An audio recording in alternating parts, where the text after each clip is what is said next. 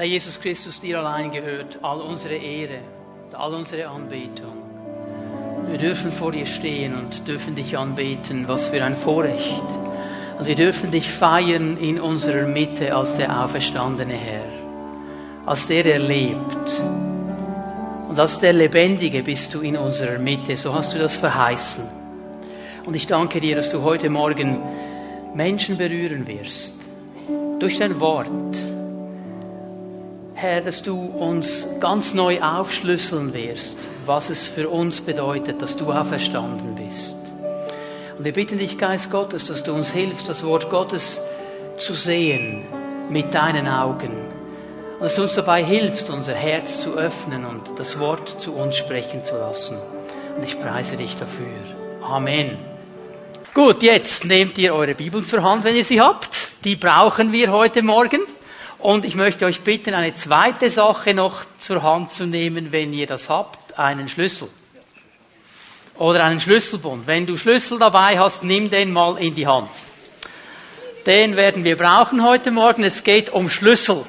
Und es ist gut, wenn wir etwas in die Hand nehmen und uns daran erinnern, um was es geht. Ähm, wer von euch hat schon einmal einen Schlüssel verloren? Okay. Und wenn wir Schlüssel verlieren, dann, dann geht's los, ja. Dann wird gesucht und dann muss der gefunden werden, weil der Schlüssel ist ja wichtig. Der öffnet uns Türen und das Auto, mindestens die älteren Autos, die funktionieren ohne Schlüssel eben nicht und so weiter. Dann fangen wir an zu suchen. Und heute Morgen wollen wir uns über Schlüssel unterhalten, über ganz besondere Schlüssel. Ein bisschen eine andere Ostersonntag-Predigt als vielleicht sonst gewohnt. Ich möchte die Auferstehung Jesu von einem ganz bestimmten Aspekt mir anschauen. Und wir schlagen mal miteinander die Offenbarung auf. Offenbarung, erstes Kapitel, die Verse 17 und 18. Jesus erscheint ja als der Auferstandene hier dem Apostel Johannes, der auf dieser Insel Patmos war, verbannt war dort zu Zwangsarbeit und jetzt hat er diese Begegnung mit dem auferstandenen Herrn. Wir lesen mal an hier ab Vers 17. Bei seinem Anblick fiel ich wie tot vor seinen Füßen nieder. Und weißt du, sehr interessant. Johannes kannte Jesus. Und er kannte ihn auch als den Auferstandenen. Er ist ihm begegnet als der Auferstandene. Und manchmal, wenn man so mit Leuten spricht, die sagen dann, ha, so, wenn es dann einen Gott geben sollte, wenn es den wirklich gibt, und wenn ich dem dann mal begegnen würde, dem würde ich die Meinung schon sagen. Also dem würde ich dann schon, ich möchte dir einfach eines sagen. Wenn du ihm begegnest, dann spricht nur einer. Das ist er. Denn Johannes, der ihn kannte, ist zu Boden gefallen, auf sein Angesicht und war erschüttert von dieser Majestät. Und Jesus muss diesem Jünger, den er liebt, der an seiner Brust gelegen ist, der wirklich kein Fremder war, der Jesus kannte, er muss ihm sagen, seine rechte Hand auf ihn legen und sagen, hey, du musst keine Angst haben. Johannes, keine Angst, alles in Ordnung, alles gut. Wenn Jesus kommt und wenn wir dem Auferstandenen begegnet, dann reden wir nicht, dann redet er. Und er geht zum ihn. Wir müssen diese Verhältnisse schon richtig verstehen. Und jetzt spricht dieser Auferstandene zu Johannes sagt ihm etwas ganz Interessantes. Ich bin der Erste und der Letzte und der Lebendige. Bei mir hat alles angefangen, bei mir wird alles das Ende finden und ich lebe. Ich bin nicht tot, ich lebe. Ich bin der Lebendige. Ich war tot, aber jetzt lebe ich in alle Ewigkeit. In alle Ewigkeit. Und jetzt kommt der wichtige Punkt für heute Morgen. Und ich habe die Schlüssel zum Tod und zum Totenreich. Jesus hat Schlüssel in seiner Hand. Und ich gehe davon aus, Johannes hat die gesehen. Und wir wollen miteinander mal versuchen herauszufinden, was bedeutet das für uns? Dass Jesus sagt, ich habe diese Schlüssel des Todes und des Totenreiches. Ich habe vorhin gefragt, wer hat schon mal einen Schlüssel verloren und sind eigentlich fast alle Hände hochgegangen, dann wurde gesucht und so weiter. Ich möchte eine Sache ganz klar machen, bevor wir dann weitergehen. Gott hat die Schlüssel nie verloren. Der hat sie nie verloren. Er hat die Schlüssel weitergegeben. Schlüssel ist ein Bild für Autorität. Schlüssel ist ein Bild für diese Autorität, die der Mensch, Adam, bekommen hat von Gott.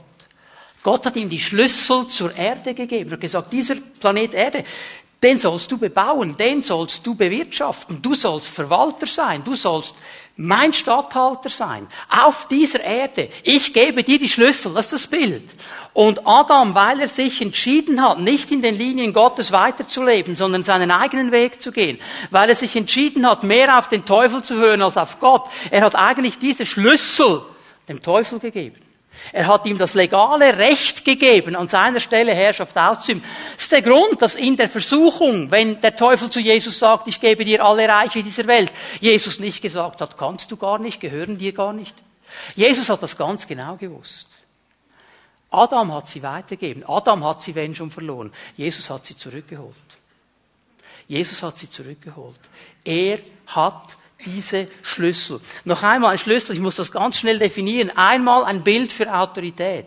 Dann bedeutet Schlüssel in der Bibel Folgendes.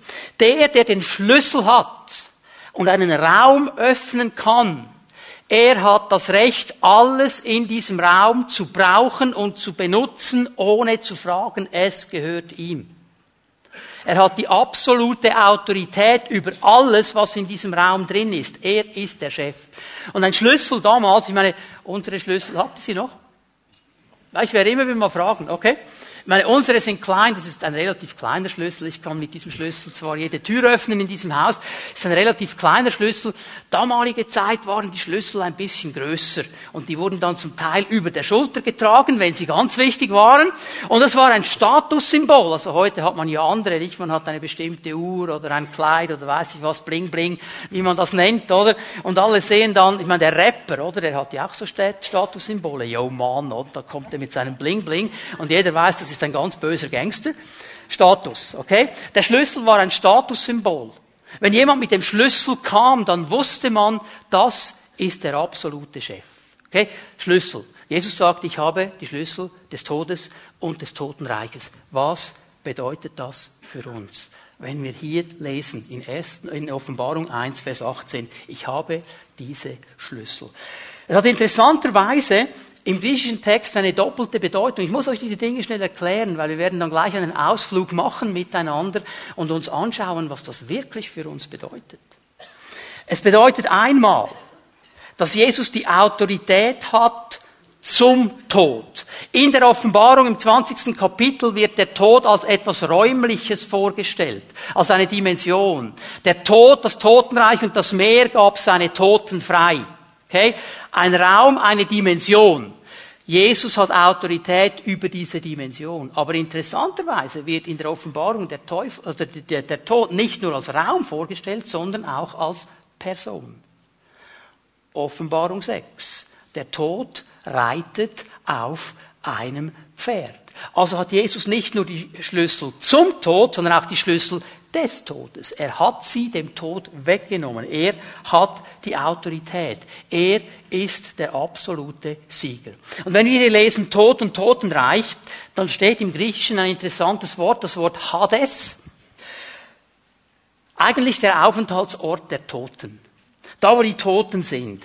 Jede Person, die vor der Auferstehung Jesu gestorben war, ging an diesen Ort, war an diesem Ort, war eigentlich so eine Art Wartesaal.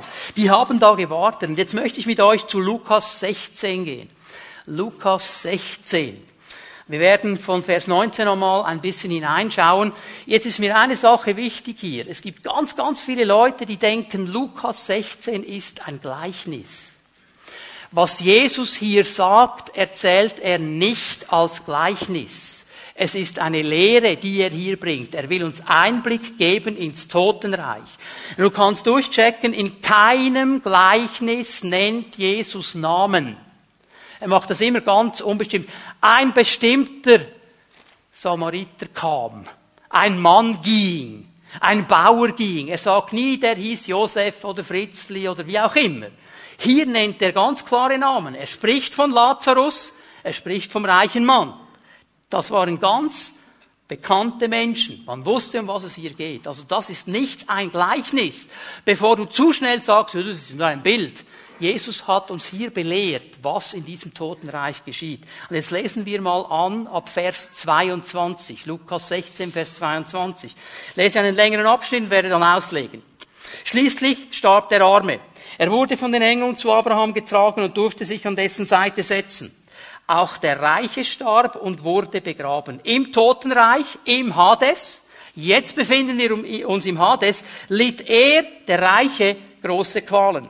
Als er aufblickte, sah er in weiter Ferne Abraham und an dessen Seite Lazarus. Vater Abraham, rief er, hab Erbarmen mit mir und schick Lazarus hierher. Lass ihn seine Fingerspitze ins Wasser tauchen und damit meine Zunge kühlen. Ich leide furchtbar in dieser Flammenglut. Abraham erwiderte, mein Sohn, denk daran, dass du zu deinen Lebzeiten deinen Anteil an Gutem bekommen hast und dass andererseits Lazarus nur Schlechtes empfing. Jetzt wird er dafür hier getröstet, du hast zu leiden. Außerdem liegt zwischen uns und euch ein tiefer Abgrund, sodass von hier niemand zu euch hinüberkommen kann, selbst wenn er es wollte.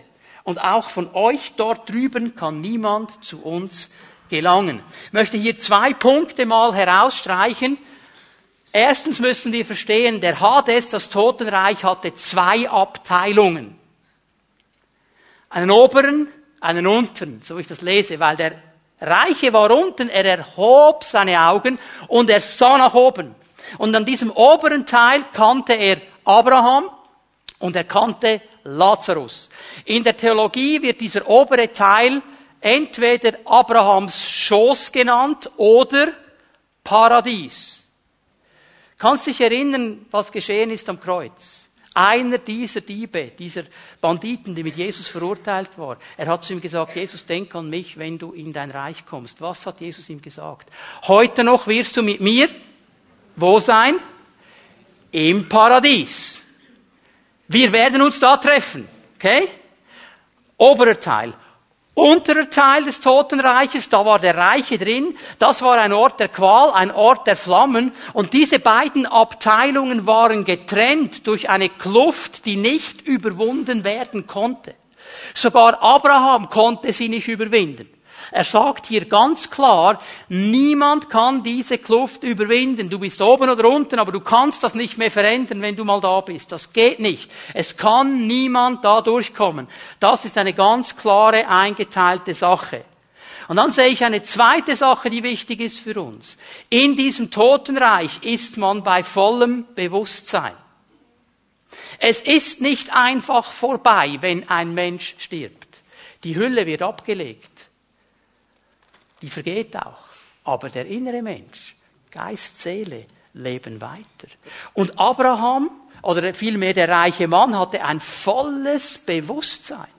Er hat gesagt, ich leide, ich habe Durst, ich brauche Hilfe, ich erkenne Lazarus, ich erkenne dich, Abraham, bitte schick ihn mir. Und wenn er nur seinen Finger ins Wasser tut und mir auf die Zungenspitze legt, das wäre mir schon genug. Du hast das volle Bewusstsein. Er wusste ganz genau, was geschieht und wo er war. Und jetzt interessant, wie das weitergeht. Ab Vers 27. Jetzt hat er gehört, dass Abraham ihm sagen muss, hey, ich kann nichts ändern, hier kann man nichts mehr ändern. Dann, Vater, Vers 27 sagt der Reiche, schick Lazarus doch bitte zur Familie meines Vaters. Ich habe nämlich noch fünf Brüder, er soll sie warnen, damit sie nicht auch an diesen Ort der Qual kommen. Abraham entgegnete, sie haben Mose und die Propheten, auf die sollen sie hören. Mit anderen Worten, sie haben das Wort Gottes. Da steht alles drin, was sie wissen müssen. Das haben sie. Nein, Vater Abraham, wandte der Reiche ein, es müsste einer von den Toten zu ihnen kommen, dann würden sie umkehren. Darauf sagte Abraham zu ihm, wenn sie nicht auf Mose und die Propheten hören, werden sie sich auch nicht überzeugen lassen, wenn einer von den Toten aufersteht. Das ist jetzt ziemlich ernüchternd. Das ist ziemlich ernüchternd. Ich meine, ich, ich, ich freue mich auch an diesen Büchern, wo Leute vom Tod zurückkommen und den Himmel beschreiben und die Hölle beschreiben freue ich mich auch, ist immer auferbauend und interessant. Ich sage nur, nur eines, pass einfach auf, dass du auf der biblischen Linie bleibst, denn alles, was du wissen musst, das steht schon hier drin. Sonst hätte Abraham hier gelogen. Okay? Das kann uns ermutigen, das kann uns aufbauen. Fang nie an, eine Lehre aufzubauen auf irgendwelche Erfahrungen. Er sagt zu ihm, hey, es würde nichts nützen. Es würde nichts nützen. Und das hat mich zu einem Punkt gebracht, der mich sehr beschäftigt. Entscheidungen können nur in diesem Leben getroffen werden. Dieser Mann wusste ganz genau, meine Familie hat sich nicht entschieden. Die landen am selben Ort wie ich. Das will ich nicht. Die sollen oben landen. Schick den Lazarus zurück. Der soll ihnen das erklären. Er hat gewusst, die Entscheidung kann ich hier nicht mehr treffen. Die kann ich nur hier unten treffen, die, äh, auf dem Leben treffen. Wenn ich lebe, nachher kann ich nicht mehr. Es ist so wichtig, dass wir das verstehen. Wir entscheiden uns jetzt für Jesus. Es gibt nicht noch eine Chance, wenn wir gestorben sind. Hebräer 9, Vers 27. Es ist dem Menschen gesetzt, einmal zu sterben, dann kommt das Gericht. Punkt. Es gibt keine Möglichkeit mehr, wenn du auf dieser Erde dein Leben ausgehaucht hast. Darum ist es wichtig, was du heute mit Jesus tust. Darum ist es wichtig, wie du heute dem Auferstandenen begegnest. Darum ist es wichtig, dass du ihn aufnimmst als deinen Herrn und bei ihm landest und nicht im Totenreich. Und jetzt ist es interessant, dass das Neue Testament an verschiedenen Stellen uns zeigt, was Jesus getan hat zwischen dem Tod am Kreuz und der Auferstehung. Und das hat zu tun mit diesem Totenreich. Die Bibel zeigt uns nämlich im Neuen Testament, dass Jesus in das Totenreich hinabging. Und da hat er Folgendes gemacht, dass wir das verstehen. Er hat die Schlüssel abgeholt. Er hat die Autorität geholt. Luther hat das in seiner Sprache so beschrieben. Er hat gesagt, Jesus ist in die tiefste Hölle gefahren. Und da ist er in die Spelunke des Teufels. Und er ist an den Stammtisch, wo der gehockt ist. Und er hat die Fahne, den, den Banner genommen seines Sieges und hat ihn in diesen Stammtisch hineingerammt. Und die Dämonen und die Teufel sind aus allen Fenstern rausgeflogen. Jetzt ist der Chef da. Halleluja, jetzt ist der Chef da. Das Totenreich konnte ihn nicht halten. Die hätten ihn so gern gehalten. Ich denke an die Ringe, die sich da mit Öl eingeschmiert haben, nicht?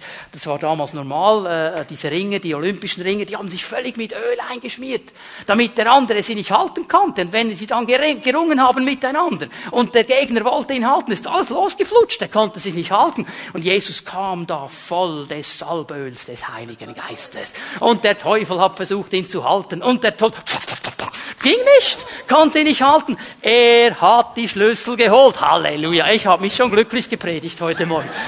Er hat die Schlüssel geholt. Und dann hat er Folgendes getan. Er hat diesen Sieg proklamiert, auch im Paradies auch in Abrahams Schoß. Da waren nämlich all diese alttestamentlichen Heiligen. Da war Abraham, da war Mose, da war David, da waren all diese Leute. Von Abraham heißt es, er hat meinen Tag von weitem gesehen. Der hat nur darauf gewartet, dass der Messias eines Tages kommt. Und da ging Jesus hinein. Übrigens, der Schächer vom Kreuz war auch da. Heute noch wirst du mit mir im Paradiese sein. Und diesen Hebräer 12, Vers 23 kannst du zu Hause nachlesen. Hebräer 12, Vers 23 und Hebräer 2, Vers 10 erklärt uns die Bibel diese Dinge. Und übrigens, wenn da steht, äh, die perfekt gemachten Geister, ist eine schlechte Übersetzung, die ans Ziel gekommenen Geister. Das heißt, die, die ihr Leben hier vollendet haben und im Paradies, in Abrahams Schoß gewartet haben, da hat Jesus das Evangelium gepredigt. Und das war keine Frage. Ich kann mir das vorstellen, in dem Moment, wo Jesus da reinkam, Abraham ist auf die Knie gefallen und hat gesagt, auf dich habe ich gewartet. Auf dich habe ich gewartet. David ist wahrscheinlich nicht auf die Knie gefallen, aber der hat angefangen, Lobpreis zu machen. Er hat einfach ihn gewartet. Die haben alle auf ihn gewartet. Und jetzt sagt die Bibel noch etwas, bevor wir dann beim Paradies weitermachen. Er ging auch ins Totenreich. 1. Petrus 3, Vers 19, kannst du auch zu Hause nachlesen. 1. Petrus 3, Vers 19. Und da im Totenreich hat er nicht das Evangelium gepredigt, da hat er nur seinen Sieg proklamiert. Da hat er nur proklamiert, dass er Sieger ist. Und dann sagt uns die Bibel etwas Gewaltiges. Er hat den oberen Teil, das Paradies, Abrahams Schoß mit sich genommen. Er hat all die Leute, die da drin waren, all die alttestamentlichen Heiligen, all die Menschen, die in Erwartung auf den Messias gelebt haben, er hat sie mitgenommen zum Vater in die Herrlichkeit. Die gingen mit Jesus mit. Nur musste Jesus noch einen kleinen Zwischenstopp einschalten auf dem Weg zum Vater. Wisst ihr, wo der Zwischenstopp war? In Jerusalem. Wisst ihr warum? Er hat ja seinen Jüngern gesagt, dass er wieder aufersteht, aber die haben das ja nicht geglaubt. Und Jesus wusste, wenn ich den Job erledigt haben will, muss ich das einer Frau sagen. Und darum ist er Maria begegnet. Maria, geh zu den Jüngern, Sag es ihnen, die wissen es zwar schon, aber sag es ihnen noch einmal. Die Maria hat dann das gemacht. Und den, den alttestamentlichen Heiligen Abraham und so, denen war dann ein bisschen langweilig und die haben gesagt, du, Jesus, wie ist das? Können wir schnell, während du da mit Maria die Sache klärst, können wir ein bisschen in Jerusalem uns herumschauen, weil da hat sich einiges geändert in all den Jahren. Jesus hat gesagt, ja, geht ein bisschen. Ja, jetzt schaut ihr mich so komisch an. Matthäus 27. Vers 52 und 53. Viele verstorbene Heilige wurden auferweckt. Sie kamen nach der Auferstehung Jesus aus ihren Gräbern, gingen in der heiligen Stadt und erschienen vielen Menschen. Ja, sie haben sie gesehen. Und als er das erledigt hat, nach diesem Zwischenstopp, ging's zum Vater in die Herrlichkeit. Und ich bin überzeugt davon, dass wir ein prophetisches Bild von diesem Einmarsch im Himmel haben. Also das war außer Frage ein Riesenfest. Könnt ihr euch die Lobpreisparty vorstellen im Himmel? Nur schon als Jesus auch verstanden war und dann als er noch alle mitgenommen hat, all die alttestamentlichen Heiligen. Und ich glaube, Psalm 24 ist ein prophetisches Bild auf das, was da geschehen ist. Äh, ich bin mir bewusst, Psalm 24 spricht primär von den Pilgern, die nach Jerusalem gekommen sind, an äh, die Feste und so weiter. Aber lass uns daran denken, dass die Offenbarung vom himmlischen Jerusalem spricht, als der Wohnstätte Gottes, wo wir sein werden, wo wir mit ihm zusammen sein werden. Und ich glaube, das hat auch eine geistliche Bedeutung. Und ich stelle mir da vor, wie die ankamen, Jesus zuvorderst und all die alttestamentlichen Heiligen mit ihm. Und jetzt stehen sie vor diesen großen Pforten. Und die haben gerufen mit einer Stimme, tut euch weit auf, ihr mächtigen Tore, gebt den Weg frei, ihr uralten Pforten, damit der König der Herrlichkeit einziehen kann. Und der Torwärter im Himmel, der lässt nicht einfach jeden rein. Hat zurückgefragt. Wer ist dieser König der Herrlichkeit? Losungswort. Und da haben sie alle Lobpreis gemacht. Es ist der Herr stark und mächtig, der Herr mächtig im Kampf. Halleluja. Und jetzt ziehen sie ein. Und weißt du, was dann geschieht? Jesus nimmt all diese alttestamentlichen Heiligen mit sich und er bringt sie zum Vater und dann setzt sich Jesus hin, zur Rechten des Vaters. Jesus muss nichts mehr tun. Es ist alles vollbracht. Es braucht nichts mehr. Jesus kann sich hinsetzen in dieser Autorität, weil er weiß, alles, was von jetzt an bis zu meiner Wiederkunft gebraucht wird, ist vollbracht. Wir sind hier beim Vater und ich kann mich setzen und ich warte auf meinen Moment. Alles, was wir brauchen zur Erlösung, zur Errettung, zur Befreiung, ist bereits getan. Und wir dürfen das annehmen. Weißt du, Jesus hat die Schlüssel. Hast du auch einen? Nimm den mal in die Hand. Und jedes Mal, wenn du ihn in die Hand nimmst, denk an die Schlüssel, die Jesus hat. Und die wir auch haben dürfen mit ihm zusammen. Und diese Schlüssel, bedeuten Autorität über den Tod und über das Totenreich. Und wenn du zu Jesus gehörst, wenn du mit ihm lebst, wenn du mit ihm zusammen bist, dann musst du nie mehr Angst haben vor dem Tod. Nicht vor dem geistlichen Tod. Das ist die Trennung von Gott. Es gibt Menschen, die leben und sind geistlich tot. Sie sind getrennt von Gott. Sie haben keine Beziehung zu ihm. Und das ist das Schlimmste aller Dinge. Die Bibel spricht von einem zweifachen Tod. Der leibliche Tod ist gar nicht so schlimm. Da hörst du einfach auf zu atmen, dein Herz hört auf zu schlagen, dein Zelt wird abgelegt. Aber die Ewigkeit, die dann kommt. Weißt du, manchmal hat man dann die extremen Bilder. Es gibt ja auch so Bücher, die dann das äh, in 3D fast erklären mit Surround Sound und wunderbaren Bildern, was da gequält und geschlagen und verbrennt und Dämonen überall und so weiter. Also, ich möchte mich gar nicht so sehr auf diese Bilder einlassen. Weißt du, was wirklich Hölle ist? Eine Ewigkeit lang getrennt sein von Gott von der Quelle des Lebens, von der Quelle des Lichts, von der Quelle der Gnade, von der Quelle von all dem, was Leben lebenswert macht. Und du bist eine Ewigkeit davon getrennt. Und du kannst nicht hinkommen. Du weißt, das gibt's auf der anderen Seite. Ich kann da nicht hin. Das ist Hölle.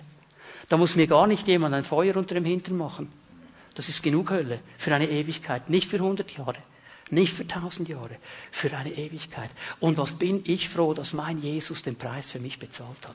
Was bin ich froh, dass ich mit ihm zusammen diesen geistlichen Tod überwunden habe und zu ihm gehöre und geistlich lebendig gemacht worden bin. Und weißt du, was interessant ist? Auch den leiblichen Tod müssen Menschen, die an Jesus glauben, nicht fürchten. Es ist nichts anderes als ein Hinübergehen. Ich werde immer wieder gefragt, ja, aber wenn jetzt Abrahams Schoß leer ist. Wo sind denn unsere Lieben, wenn sie gestorben sind? Paulus gibt uns die Antwort. Ich hätte Lust abzuscheiden und beim Herrn zu sein.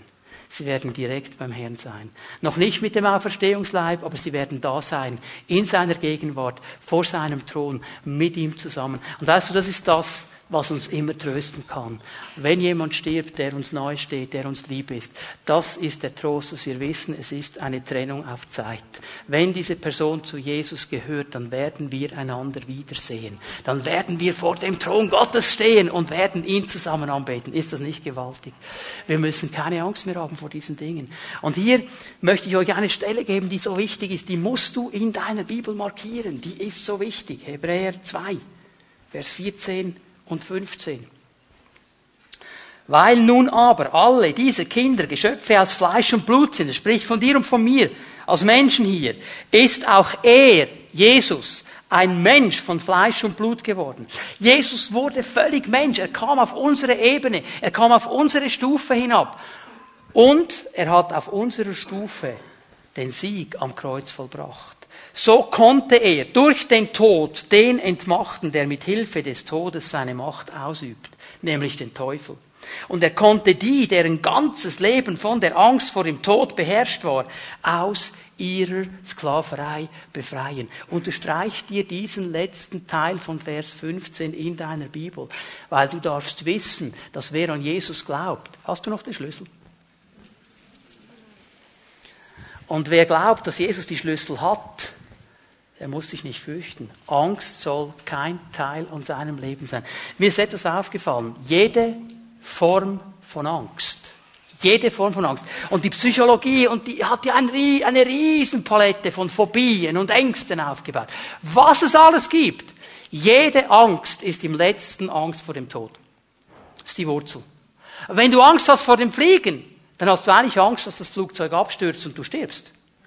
Wenn du Angst hast vor Höhe, dann hast du eigentlich nicht Angst vor dem Berg. Du hast Angst, dass du hinunterstürzen könntest und sterben würdest. Wenn du Angst hast vor Bakterien, dann hast du eigentlich nicht Angst vor dieser kleinen Bakterie, sondern dass du dich infizieren könntest und sterben könntest daran. Wenn du Angst hast vor Schlangen, das ist nicht Angst vor dem Viech, das da herumgeht. Du hast Angst, dass es dich beißt und du stirbst. Ist immer die Wurzel. Und Jesus hat gesagt, diese Angst, diese Sklaverei, dieses Joch des Teufels habe ich zerbrochen und ich habe sie befreit, weil ich habe die Schlüssel. Also hey, wenn du hier bist heute Morgen, du gehörst zu Jesus und Angst ist in deinem Leben, dann steh auf und nimm die Schlüssel Jesus und zerbrich diese Angst. Das ist kein Teil deines Lebens. Amen. Wir sind befreit von diesen Dingen. Jesus hat den Teufel besiegt. Er hat den Tod besiegt. Er hat das Totenreich besiegt. Er hat die Schlüssel um das Gefängnis der Sklaverei zu öffnen. Aber er hat noch einen Schlüssel. Jetzt gehen wir mal zur Offenbarung 3. Jesus hat noch einen Schlüssel. Über den müssen wir auch schnell sprechen. Offenbarung 3, Vers 7. Der, der heilig ist, dessen Wort wahr ist und der den Schlüssel Davids hat. Okay, er hat die Schlüssel des Todes und des Totenreichs. Er hat den Schlüssel Davids. Wenn er aufschließt, kann niemand zuschließen. Wenn er zuschließt, kann niemand aufschließen. Sendschreiben an die Gemeinde in Philadelphia. Und was Jesus hier tut, er zitiert aus Jesaja 22. Jesaja ist das alttestamentliche Prophetenbuch mit den meisten messianischen Prophetien. Darum ist Jesaja so wichtig. Darum wird er in der Theologie so angegriffen. Die meisten messianischen Prophetien in diesem Buch.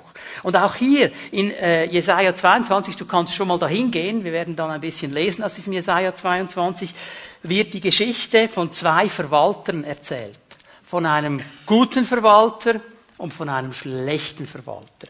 Es waren beides Verwalter. Einer hat einen guten Job gemacht, einer hat einen schlechten Job gemacht. Ich habe euch bereits von einem schlechten Verwalter etwas gesagt heute Morgen. Sein Name ist Adam. Er hat nicht verwaltet, was Gott gehört hat. Er hat es nicht richtig gemacht. Das ist das Bild auf diesen schlechten Verwalter. Und ihr alle wisst, wer der gute Verwalter ist, oder? Jetzt lass uns mal anlesen. Ich lese einen längeren Abschnitt, dann werde ich es auslegen. Jesaja 22, Vers 15. Ich, ich höre es jetzt denken. kann man denn in einer Predigt so lange Abschnitte vorlesen? Ja, was denkst du, was haben sie damals gemacht? Die haben die ganze Offenbarung vorgelesen, alle 21 Kapitel, das war die Predigt. Das ist Wort Gottes, ja, das kann man vorlesen. So hat der Herrscher, der Herr der Herrscharen gesprochen. Geh hinein zu diesem Verwalter, zu Shebna, der über den Palast gesetzt ist. Das ist der schlechte Verwalter, Shebna. Und sprich, was hast du hier? Und wen hast du hier, dass du dir hier ein Grab aushaust? Du, der sich hoch oben sein Grab aushaut, sich eine Wohnung in den Felsen hineinmeißelt. Siehe, der Herr wird dich weit wegschleudern, Mann. Und er wird dich festpacken, dich fest zusammenwickeln, wie ein Knäuel und dich wie ein Ball in ein weites und breites Land schleudern. Du wirst, dort wirst du sterben und dorthin kommen deine prächtigen Wagen, du Schande für das Haus des Herrn. Ich will dich aus deinem Amt stoßen, man wird dich von deiner Stellung herabstürzen und es wird geschehen an jenem Tag, da werde ich meinen Knecht Eliakima, den Sohn Hilkias, berufen. Und ich werde ihn mit deinem Gewand bekleiden und mit deinem Gürtel fest umgürten und deine Vollmacht in seine Hand legen. Er wird den Bürgern von Jerusalem und dem Hause Juda ein Vater sein.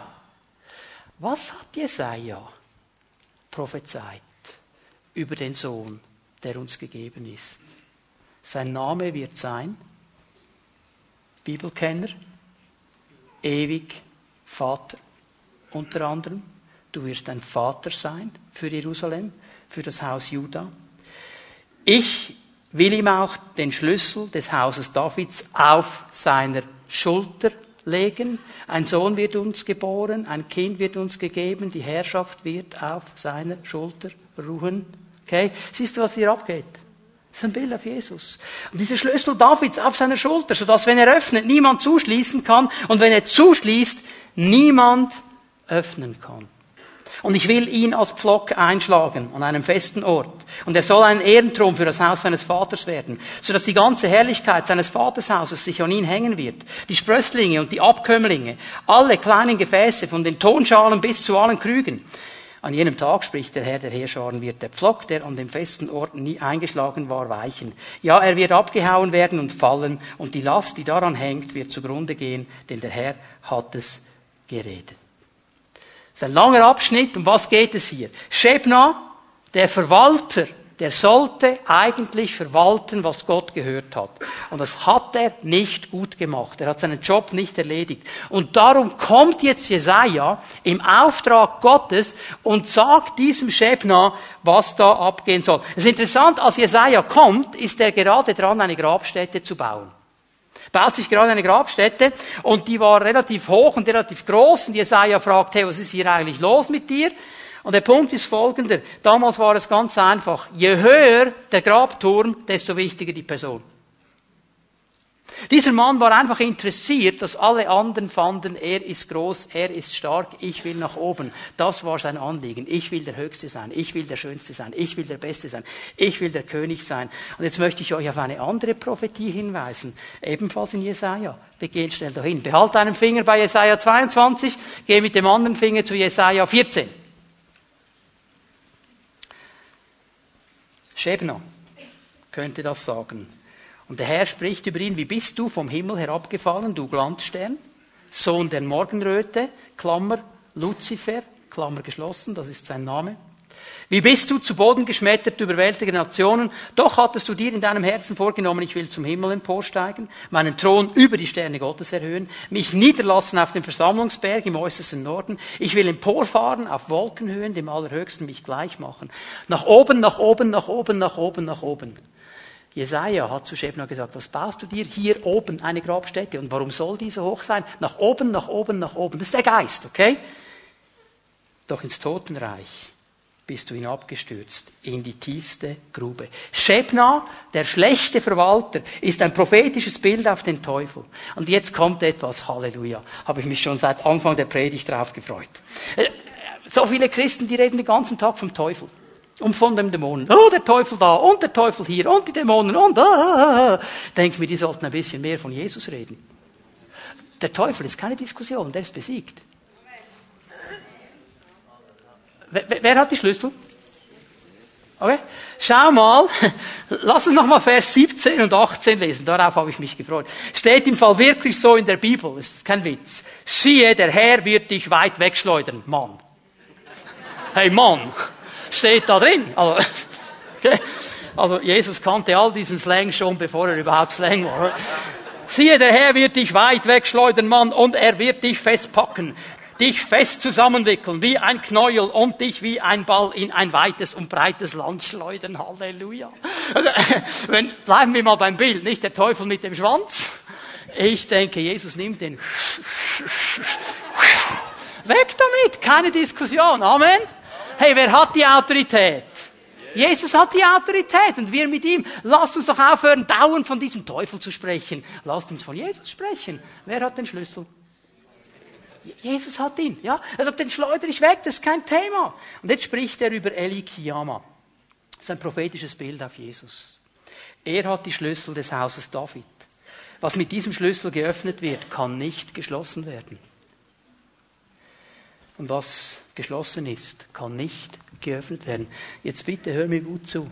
Wenn Jesus dir eine Türe öffnet, kein Teufel kann die Türe schließen. Keiner. Kann er nicht. Kann er nicht. Und wenn Jesus eine Türe verschließt, kein Teufel kann sie öffnen. Denn wer mit diesem Schlüssel Davids öffnet oder schließt, das bleibt so, weil er hat die Autorität. Er hat den Schlüssel des Todes und des Todesreiches und die Schlüssel Davids auf seiner Schulter. Halleluja. Jetzt noch ein dritter Punkt. Jesus hat nicht nur die Schlüssel, Jesus ist die Tür. Es ist wichtig, dass wir das verstehen. Er ist die Tür. Johannes 10, Vers 9. Ich bin die Tür, wenn jemand durch mich eintritt, wird er gerettet werden. Er wird ein- und ausgehen und gute Weide finden. Ich habe so eine Geschichte gehört, die hat mir gefallen. Eine Frau, ähm, eine gläubige Frau, die ist umgezogen in ein ganz kleines Ort. Und an diesem kleinen Ort hat es keine Gemeinde in der Nähe. Das Einzige, was es gab, war eine katholische Kirche. Hat sie gesagt, okay, ich gehe in diese Kirche, ich kenne Jesus und ich versuche einfach zu nehmen, was ich nehmen kann. Und die ging da regelmäßig hin und nach einer Zeit wird sie krank, todkrank.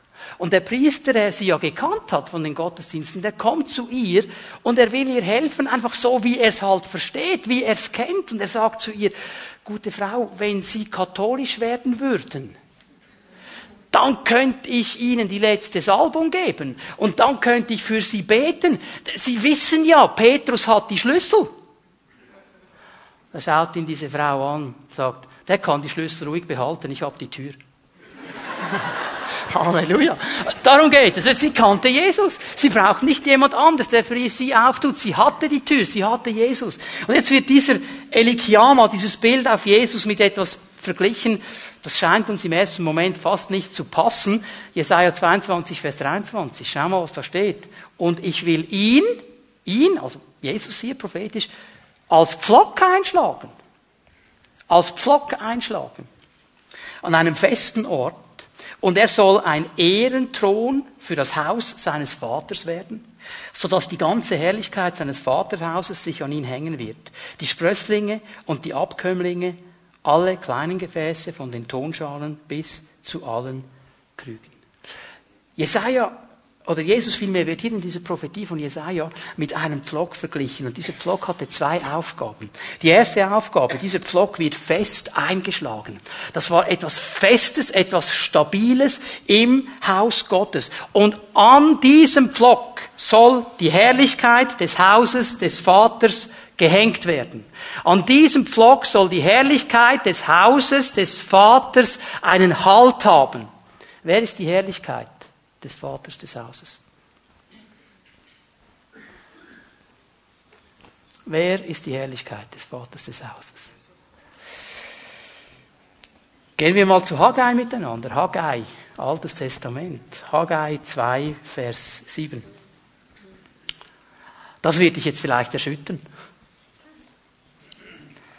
Dann erschüttere ich alle Nationen, sagt der Herr und die Kostbarkeiten aller Nationen werden kommen und ich erfülle dieses Haus mit Herrlichkeit. Warum ist das Haus mit Herrlichkeit erfüllt? Weil die Kostbarkeiten der Nationen kommen. Wer sind die Kostbarkeiten der Nationen? Menschen. Du und ich. Alle, die zu Jesus gehören. Wir sind seine Herrlichkeit. Wir sind sein Diadem. Wir sind sein Schmuck. Wenn, Jesaja sagt, dass wenn Gott sich schmücken würde, er würde sich mit uns schmücken. Und dieses Bild hier des Pflockes ist so ein gewaltiges Bild, denn es zeigt mir, dass du und ich, jeder, der zu Jesus gehört, an diesem Pflock einen Halt hat an diesem Pflock feststeht, durch diesen Pflock gehalten wird. Und es ist interessant, wie Jesaja also querbeet jetzt durchfährt und sagt, die Abkömmlinge und die Sprösslinge, also die Sprösslinge, das wären ja die, die ein Geburtsrecht haben im Haus fast. Und die Abkömmlinge, das sind die, die irgendwo quer noch reingekommen sind.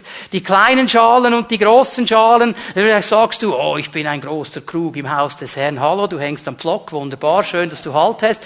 Und die andere sagt, ich bin nur eine kleine Vase, du hängst am genau gleichen Pflock. Bei Jesus gibt es keine Unterschiede. Wir sind festgehalten, wir hängen fest an diesem Kreuz, an diesem Jesus, an diesem Pflock. Man könnte dieses hebräische Wort auch mit Nagel übersetzen. Da hängen wir. Und da sind wir gehalten. Und jetzt bitte verstehe eines. Hast du den Schlüssel noch? Wer hat die Schlüssel des Todes und des Totenreiches und die Schlüssel Davids? Egal was kommt, egal was der Teufel gegen dich vorbringen will, egal was die Umstände sagen, egal was dich angreifen wird, egal welcher Sturm das tobt, du stehst fest in Jesus. Und du bist festgehalten durch diesen Pflock. Du bist festgehalten von ihm. Du hängst an ihm und du und ich, wir machen die Herrlichkeit dieses Hauses aus. Wenn Gott hier nach unten schaut, dann sieht er dich und mich und er freut sich. Weil das, sagt Jesaja 53, ist der Lohn seiner Schmerzen. Für die hat er bezahlt am Kreuz. Halleluja. Und jetzt kommt etwas, das können wir fast nicht einordnen. Jetzt kommt noch mal was über diesen Pflock. Jesaja 22, Vers 25. Und das scheint uns jetzt ein Widerspruch zu sein. An jenem Tag, spricht der Herr, der Hirscharen, wird der Pflock, der an dem festen Ort eingeschlagen war, weichen. Ja, er wird abgehauen werden und fallen, und die Last, die daran hängt, wird zugrunde gehen. Denn der Herr hat es geredet. Jetzt müssen wir eines verstehen, dass du hier erkannt, er spricht nicht noch einmal von der Herrlichkeit, jetzt spricht er von Last. An diesem Pflock hängt auch eine Last. Und die einzige Last, die Jesus tragen musste, war unsere Sünde. Wir sind nie eine Last für ihn. Du bist nie eine Last für deinen Jesus. Ich weiß nicht, für wen das jetzt ist, aber du hast das schon gebetet. Herr, ich falle dir dauernd zur Last. Hör mir gut zu, du bist nie eine Last für Jesus. Du bist seine Herrlichkeit. Aber was die Last wirklich ist, ist die Sünde. Und jetzt ist interessant, dass dieser Pflock, der fest eingeschlagen war, der seinen festen Platz hat, an einem bestimmten Tag diesen Platz verlässt. Und schau mal, wie, wie die Bildsprache hier klar ist, wie dieser Pflock den rechtmäßigen Platz verlässt und fällt nach unten. Jesus kam auf diese Erde aus der Herrlichkeit, aus der Gegenwart des Vaters. Er wurde Mensch und er hat hier auf dieser Erde für dich und mich diese Last der Sünde getragen. Er fiel auf die Erde, um mal bei diesem Bild zu bleiben. Und die Last, sagt uns dann Jesaja, wird zugrunde gehen. Das ist ein interessantes Wort. Es bedeutet abgehauen werden, abgeschnitten werden, ausgerottet werden, vertilgt werden. Mit anderen Worten, am Kreuz von Golgatha hat Jesus alles getan, was getan werden musste, um die Sünde zu entmachten. Er hat alles getan, um uns frei zu machen, um uns Vergebung zu geben, um uns zu reinigen. Alles. Egal welche Sünde, egal mit was du kämpfst, Jesus hat schon darüber gesiegt. Und er wartet nur darauf, dass du zu ihm kommst. Er wartet nur darauf, dass du mit ihm zusammengehst und dass du die Schlüssel nimmst. Er hat die Schlüssel. Er hat sie. Darum lasse ich euch immer wieder diesen Schlüssel in die Hand nehmen. Ich wünsche mir, dass nächste Woche, jedes Mal, wenn du die Schlüssel in die Hand nimmst, denkst du daran, dass Jesus die Autorität hat und dass du siegreich sein kannst. Jesus hat unsere Sünde ans Kreuz genagelt. Er hat sie völlig zerstört und wir können frei sein und wir können überwinden und wir können Sieger sein, weil Jesus die Autorität hat. Kannst dich erinnern, wo der Schlüssel Davids ist. Wo trägt ihn Jesus? Auf der Schulter. Was hat Jesus auf seiner Schulter getragen, als er nach Golgatha ging? Das Kreuz. Das Kreuz ist immer der Schlüssel. Das Kreuz ist immer der Schlüssel. Du kommst nicht an diesem Kreuz vorbei. Nicht mit Geld, wie Tom das gesagt hat. Nicht mit guten Taten. Nicht mit irgendwas. Vor dem Kreuz gibt es nur eines. Bedingungslose Kapitulation. Auf die Knie gehen und sagen, Jesus nicht wie ich will, wie du willst. Es geht nur durch dieses Kreuz. Aber wenn wir verstehen, dass an diesem Kreuz und in der Auferstehung alles getan ist, was getan werden muss. Dass wir heute siegreich leben können, befreit leben können, als Kinder Gottes leben können, dann wird sich unser Leben verändern. Römer 4, Vers 25 ist die letzte Stelle, die ich euch heute gebe. Für unsere Sünden wurde er ans Kreuz genagelt. Zu unserer Rechtfertigung wurde er auferweckt. Jesus ist nicht im Tod geblieben. Er ist auferstanden. Er hat das Paradies ausgeräumt und die Menschen mit sich genommen zum Vater. Und jetzt sitzt er da auf seinem Thron und er sagt uns, ich habe die Schlüssel. Ich habe sie. Ich habe sie. Komm zu mir. Komm zu mir. Wenn du in deinem Leben irgendein Problem hast mit Tod, mit Totenreich, da sind all diese Bereiche, wo Gott nicht her ist.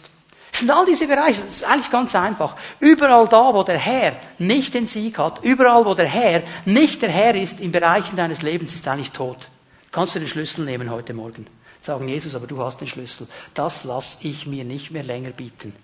Und wenn du heute Morgen sagst, hey Herr, ich verstehe das und ich will in deiner Kraft vorwärts gehen und ich nehme diesen Schlüssel Davids, denn ich weiß, du wirst mir Türen aufschließen, die kann niemand zutun und du wirst mir, das ist ja das Bild interessanterweise, wenn Jesus eine Türe verschließt, kommst du da nicht mehr weiter. Das ist auch Führung. Ist auch Führung ist nicht nur, wenn der Herr uns dann wunderbar durch die Rosenbeete leitet. Führung ist auch eine verschlossene Tür. Denk mal an Apostelgeschichte 16. Der Paulus, der wollte mit ganzer Kraft nach Ephesus und da wollte er predigen. Und das ging nicht. Türen waren zu, Türen waren zu und Luther noch einmal so, Luther hat so eine wunderbare Sprache. Er sagt, der Herr hat ihn genommen, wie einen Ochs am Nasenring und hat ihn dahin gezerrt, wo er ihn haben wollte. Und ganz am Schluss war er da oben am strategisch richtigen Punkt, um nach Griechenland überzusetzen. Und da hat er diesen Traum. Geschlossene Türen sind auch Führung. Wenn du sagst, ich brauche Führung, Herr, dann sagt dir heute Morgen, du hast den Schlüssel Davids. Herr, schließe auf, schließe zu. Aber das ist für mich. Das ist für mich. Jesus hat die Schlüssel. Können wir aufstehen miteinander?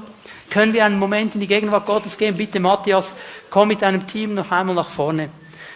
Ich möchte dich einladen, dass du für einen Moment dich einfach ausrichtest auf den Herrn. Fang nicht an, mit deinem Nachbarn jetzt zu diskutieren. Richte dich einfach aus auf Jesus und stell dir mal diese Fragen für dich, für dein persönliches Leben. Herr, gibt es da Bereiche, wo der Tod und das Totenreich Platz einnehmen, den sie nicht einnehmen sollten? Gibt es da Bereiche, wo ich offene Türe oder geschlossene Türe brauche, wo du mit dem Schlüssel Davids kommen sollst und mir helfen sollst zu verstehen?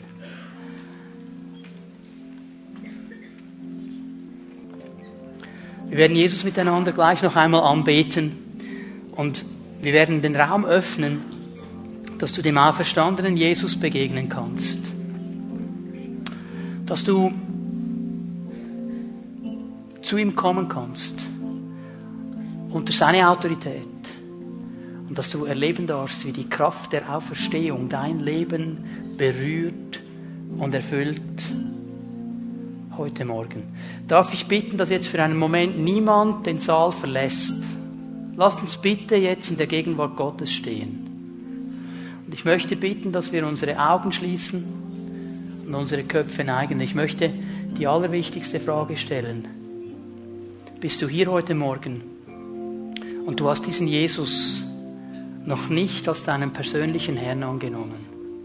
Es gab nie diesen Moment in deinem Leben, wo du gesagt hast, Jesus, ich will, dass du mein persönlicher Herr bist.